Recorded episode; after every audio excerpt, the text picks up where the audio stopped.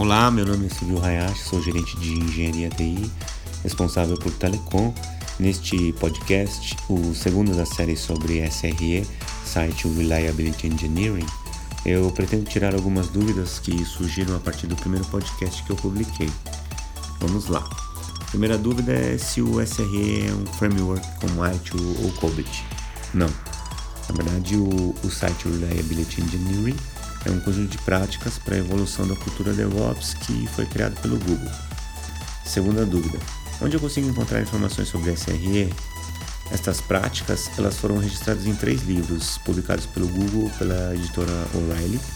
Dois desses livros, os primeiros, estão disponíveis em português, é, ambos para leitura gratuita no site do Google.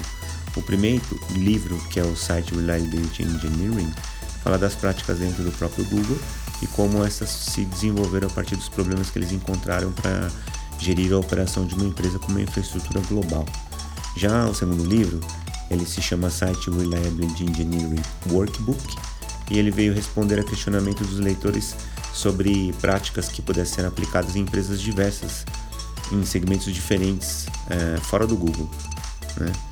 Afinal, nem todas as empresas têm estruturas similares. E o terceiro livro fala também de exemplos, é, e esse livro é chamado Seeking SRE. Uh, última, a terceira dúvida. Existe algum certificado no mercado para profissionais se qualificarem como engenheiros SRE? Bom, até a liberação desse podcast eu desconheço que tem uma certificação formal, mas no site do Coursera existe um treinamento sobre SRE que você pode obter o certificado de participação por 29 dólares.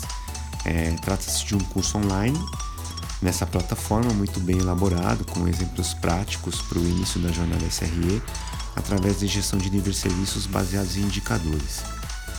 A quarta e última dúvida que eu vou registrar nesse podcast é onde podemos encontrar mais informações a respeito de aplicações práticas sobre SRE.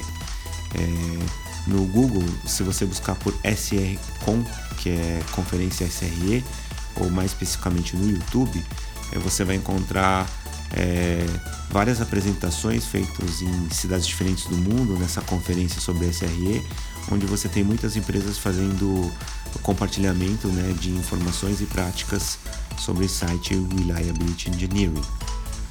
Bom, conforme informado no primeiro podcast, né, a gente vai falar agora nesse segundo sobre três assuntos. Um é o Production Readiness Review, o PRR, e o outro é o SLI, Service Level Indicator, SLO, Service Level Objectives e SLA, e um pouquinho também sobre o conceito de Observability. O PRR é um processo utilizado pelos engenheiros de SRE para dois propósitos. O primeiro propósito é ajudar os desenvolvedores a melhorarem a qualidade dos códigos de software, lembrando-se de incluir características não funcionais, que vão ajudar a aumentar a confiabilidade dos sistemas em produção, porque em geral os desenvolvedores focam muito nas características funcionais para atender os requisitos de negócio e acabam deixando para trás ou deixando para depois as questões não funcionais que podem e devem ajudar a manter a confiabilidade em produção e acaba se esquecendo. O segundo propósito é, em que os engenheiros SRE utilizam o PRR é usar a base é, do, desse, dessa avaliação do PRR para mapear os sistemas e a partir dessa avaliação assumir a operação em produção em condições em que eles possam compreender como eles devem agir para acompanhar os níveis de serviço e o que, que eles devem manter para um sistema que eles acabaram de conhecer e vão começar a suportar. Agora, vamos falar um pouco sobre confiabilidade, que é a principal característica que deveria ser assegurada por um sistema. É, uma das formas de você medir a satisfação do usuário é através do acompanhamento de indicadores de nível de serviço, os Service Level Indicators. É, basicamente, esses indicadores são métricas definidas para medir a experiência do usuário.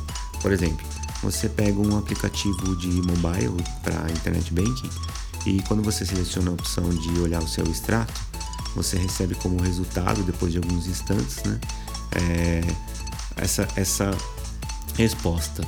Então, a partir do momento que você clica no botão para obter o status até o momento que você obter o resultado, é, esses, entre esses dois tempos é o que se conhece como uh, tempo de resposta, né? também conhecido como latência, é o tempo de, da solicitação de um usuário, ou user request. Aliás, a latência, o tempo de, de uma transação, é um dos parâmetros que compõem os quatro sinais dourados, ou Golden Signals.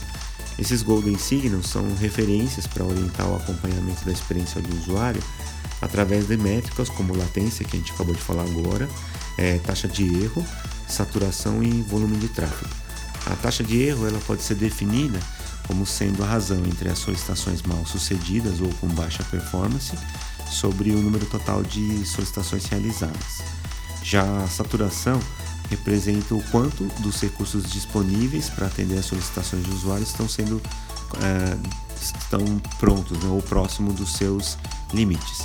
E por último, o volume de tráfego ele pode ser medido através do número de transações por segundo, TPS, Transactions per Second, que é uma excelente forma de medir é, esse parâmetro de volume.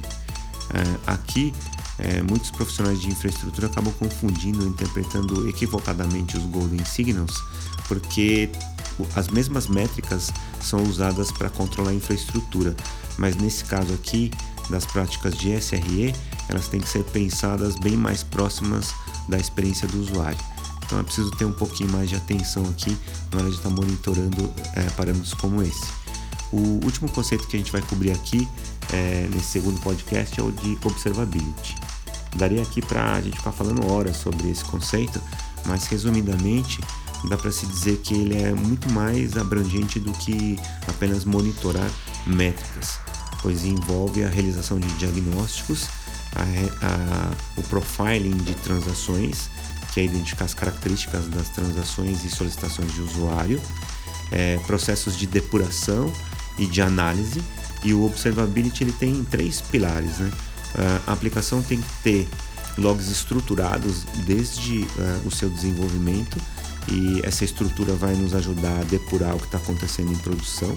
Devem ter aí métricas que são esses indicadores, né, os Service Level Indicators, e também tem que ter formas de você é, rastrear o que pode estar acontecendo, né, é, através de, de tracing, que, que, é uma técnica usada para você determinar é, em que parte é, da, do sistema pode estar ocorrendo uma performance inadequada ou abaixo do que é esperado. Né? Basicamente, o observability é a capacidade de se compreender o funcionamento de um sistema olhando apenas as suas características externas. Com isso, você olhando por fora, você consegue perceber o que está acontecendo internamente. Esse é o final do nosso segundo podcast. Espero que vocês estejam gostando e logo mais a gente vem com um terceiro episódio, ok? Um abraço. Hein?